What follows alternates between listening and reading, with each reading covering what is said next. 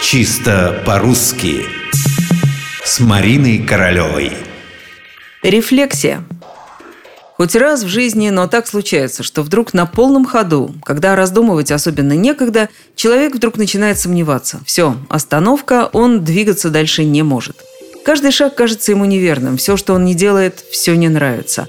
Он ни в чем не видит смысла, он все время думает, думает. Окружающие сначала ему сочувствуют, потом начинают раздражаться. Да, говорят они, дела стоят, а тут он со своей рефлексией.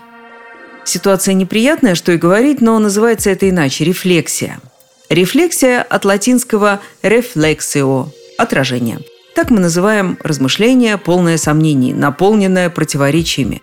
Хорошо или плохо впадать в рефлексию – вопрос спорный. Большинство считает, что рефлексия – штука вредная, ни к чему не ведет. Однако есть и другое мнение. В состоянии рефлексии человек как бы обновляется, на многое начинает по-другому смотреть.